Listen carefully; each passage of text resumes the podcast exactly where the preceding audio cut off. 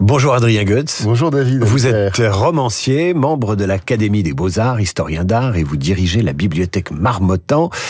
À la veille des journées européennes du patrimoine, nous allons essayer de comprendre pourquoi effectivement les Français sont si toqués de leurs vieilles pierres, de leurs bâtiments, de leur patrimoine.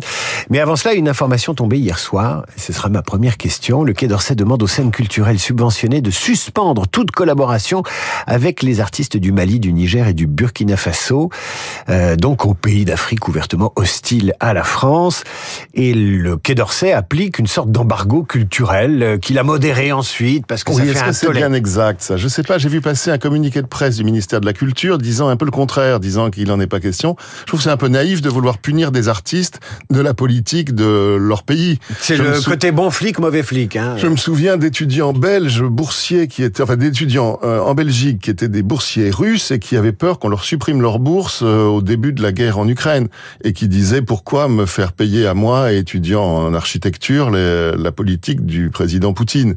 Je trouve que c'est un peu exagéré, mais je pense que vraiment le, ce, ce premier communiqué a suscité un immense tollé et qu'il a été aussitôt nuancé. Nuancé. Oui. En même temps, la politique pourrait aussi frapper les échanges culturels, même s'ils sont symboles de paix, de coopération entre les peuples. La réelle politique, c'est aussi être ferme de temps en temps. Alors il faut voir au cas par cas, il faut interroger ces artistes, Mhm. leur demander s'ils sont solidaires des décisions de leur gouvernement qui ne veulent pas de la France. Faut procéder comme ça et pas forcément par une sorte de purge. 40e euh, édition des Journées du patrimoine. J'ai dit 40e an- anniversaire Ah oui, parce qu'il ça, y a oui. peut-être une année où il n'y a pas eu d'édition de, de ces Journées Faut du, savoir du- quand on du- commence. du patrimoine. Oui. Bon, 40 ans est un chiffre rond. C'est le bon moment pour vous recevoir, euh, Adrien Goetz. Euh, comment vous expliquez l'engouement des Français pour euh, ces Journées du, du patrimoine? J'ai dit qu'ils étaient un peu conservateurs. Non, pas du tout. C'est ni de gauche ni de droite. D'ailleurs, c'est une idée qu'on a voulu euh, Jack Languienne, qui est devenue une idée européenne, mais ça a commencé avant. C'est un ministre qu'on oublie trop souvent, Jean-Philippe Leca, qui avait fait. Alors ça s'appelait, c'était moins glamour, les journées portes ouvertes dans les monuments historiques. Journée du patrimoine, c'est mieux trouvé, mais c'est quand même toujours le signe de ce qui est la passion préférée, la passion numéro un des Français, cet amour pour un patrimoine qui n'est pas que des vieilles pierres, qui est quelque chose en mouvement, qui est qui se transforme, qu'on restaure, qu'on enrichit, et c'est très vivant le patrimoine. En même temps, si j'ose dire, euh, dès qu'il s'agit de sauvegarder la moindre église, dès qu'on touche à une vieille pierre, dès qu'on veut refaire ou remodeler un ensemble architectural ancien, c'est le débat, c'est l'émotion, ça peut être l'indignation, c'est la mobilisation. Euh, Jusqu'où euh, faut-il euh, être conservateur Alors sur les, sur les églises et plus généralement les lieux de culte, il y a un vrai sujet. Et c'est d'ailleurs ce dont va parler, je crois, ce matin, si j'en crois le, le Figaro et Claire Baumlard, le président de la République, à Sémur en Auxois, où il va faire une déclaration sur le patrimoine euh, religieux, ou en tout cas dont la raison d'être était religieux, qui est aujourd'hui désaffecté. Euh, plus de prêtres dans toutes les églises, et c'est une vraie question. Que fait-on de nos églises qui sont c'est ça, voilà. Comment est-ce qu'on les restaure? Et c'est aussi une question de 19e siècle, parce que la plupart sont du 19e, où ont des décors peints, faut voir à Paris, qui datent euh, des élèves d'Ingres, qui ont rempli de très beaux décors, des églises qu'ensuite on a cessé d'aimer pour leur architecture et pour leur peinture murale.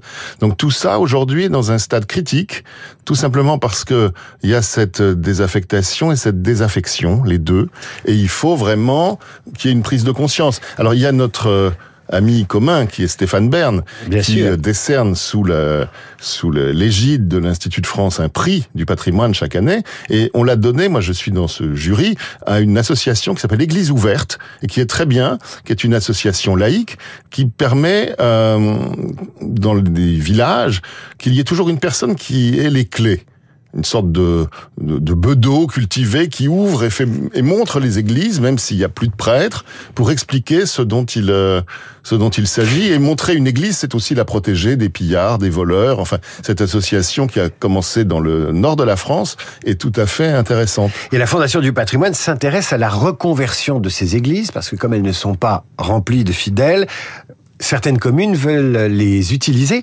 et ça promet des débats aussi parce qu'on ne peut pas tout faire avec une église vide. Ça, on peut pas y peut faire, faire, on peut pas y faire un bar tabac, on peut pas y faire une discothèque. Il faut que la reconversion ou la réinvention du lieu soit conforme avec euh, son ADN, ben même peut, si c'est pas y religieux. accueillir des foyers Emmaüs, on peut euh, faire des bibliothèques municipales, on peut inventer plein de choses qui ne seraient pas forcément des restos ou des salles de gym.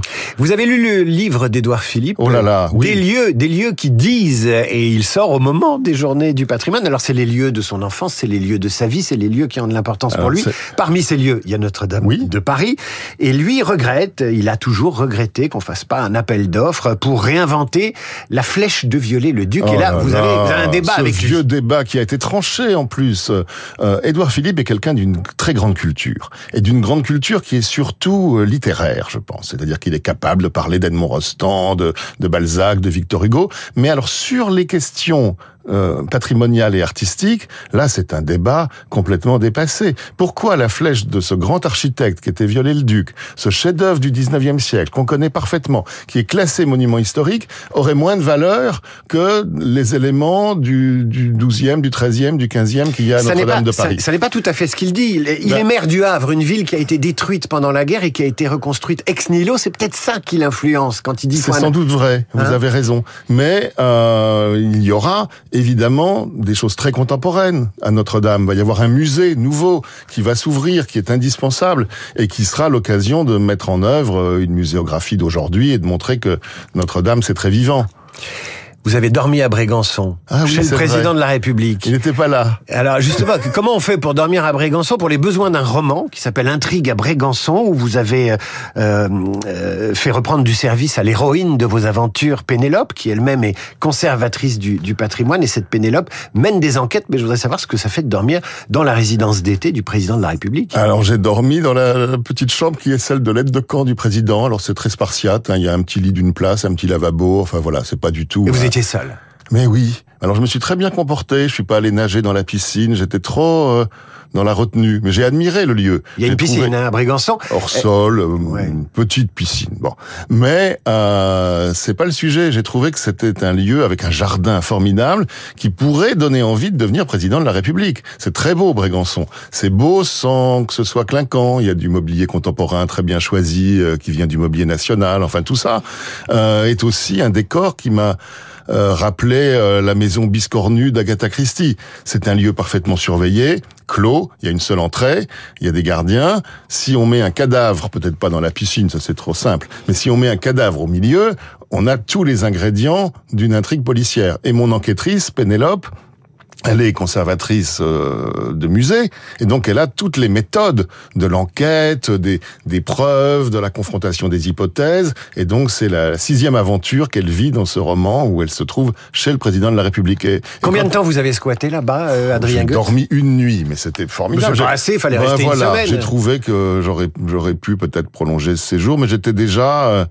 extrêmement surpris et heureux qu'on m'y ait autorisé. J'ai simplement demandé et on m'a dit mais oui bien sûr. Brégançon, résidence d'artiste. Alors ça se visite Brégançon, hein, à Bormes-les-Mimosas, l'Office du Tourisme, vous pouvez, il y a trois visites par jour, vous pouvez entrer.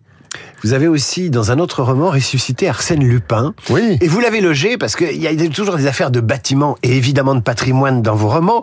Vous l'avez logé dans une pièce secrète à la Fondation Louis Vuitton. Ah, vous vous souvenez de ça Un appartement secret. On m'a soufflé, euh, on m'a soufflé le, le, le, le sujet. Hervé Gattegno, qui est Ah, hyper oui. Oui.